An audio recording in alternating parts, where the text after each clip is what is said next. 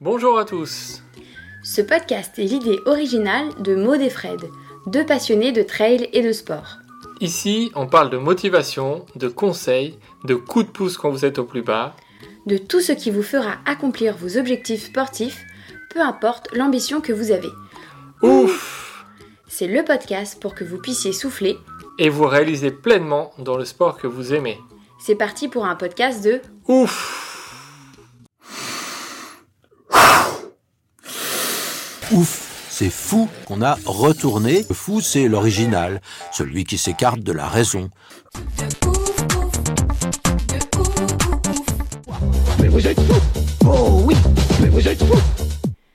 Bonjour à tous et bienvenue dans cette nouvelle histoire du trail.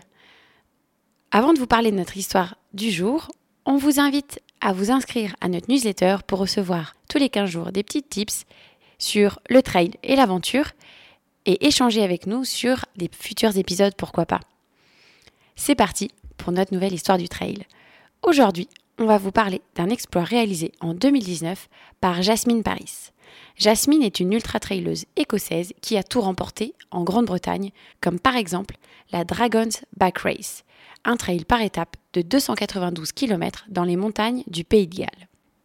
L'histoire d'aujourd'hui commence en septembre 2018, alors que Jasmine reprend la course à pied après son accouchement. Elle n'est pas très motivée pour s'entraîner, alors elle cherche un objectif. Ni une ni deux, la voilà inscrite sur la montagne Spine Race. La Mountain Spine Race, qu'est-ce que c'est? 421 km le long du Pennine Way. Un des chemins de randonnée les plus durs du Royaume-Uni qui part d'Angleterre et arrive en Écosse. Cette course se fait sans balisage, en navigation complète. Mais ce n'est pas tout. Il y a seulement 5 checkpoints sur la route et zéro ravitaillement. Vous devez porter avec vous toute la nourriture, de quoi dormir et les vêtements de rechange. Ah oui, on oubliait. Elle se déroule mi-janvier, en plein hiver, lorsque les conditions climatiques sont les pires et où le jour se lève vers 9h et se couche vers 16h. Et tout ça a terminé en moins de 7 jours. Autant vous dire que se lancer sans entraînement sur une telle course est un suicide. Mais c'est le challenge qu'il lui fallait. Une course qu'elle n'est pas sûre de terminer, Jasmine prend un coach et se lève tous les matins à 5 heures pour aller courir à la frontale. Chaque sortie, elle le fait avec un gros sac à dos pour s'entraîner. Octobre, novembre, décembre, l'entraînement se passe bien. Vient alors le moment de planifier sa course. Avec son coach, il se penche sur la question, planifie les vitesses et le temps de repos.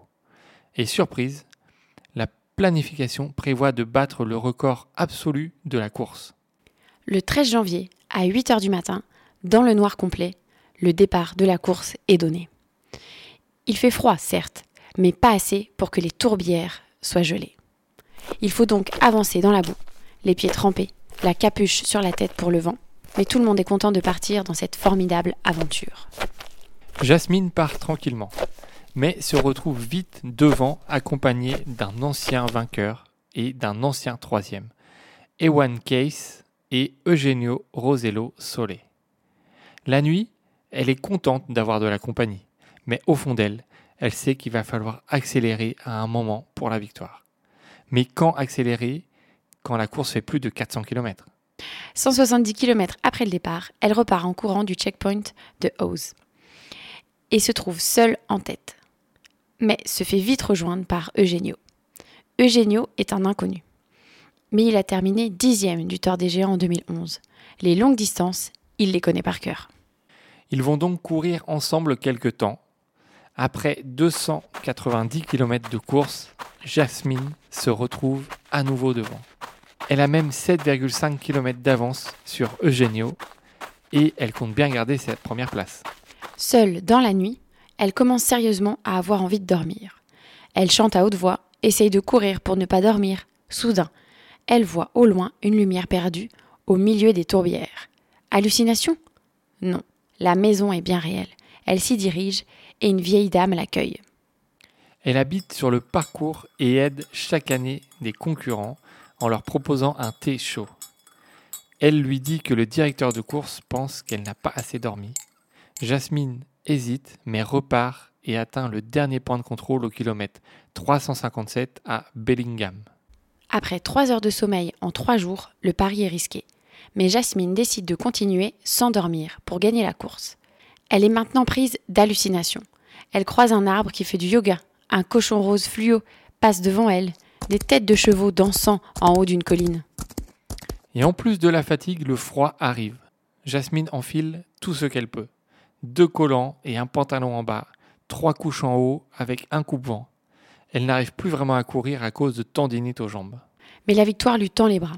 Elle ne voit pas de lumière derrière elle. Après 83 heures et 12 minutes, elle passe la ligne en première position. 5 km heure de moyenne. Elle aura finalement 15 heures d'avance sur Eoan, Eugenio ayant abandonné.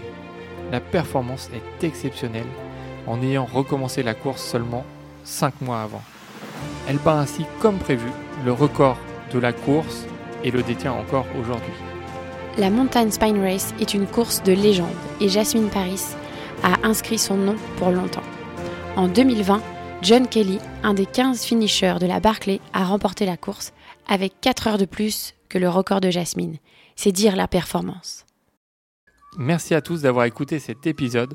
On espère que ça va vous inspirer, que ça va vous donner envie d'aller vers euh, des aventures de plus en plus longues. Vous le savez, tout est possible du moment qu'on s'en donne les moyens. On vous dit à très bientôt pour un nouvel épisode.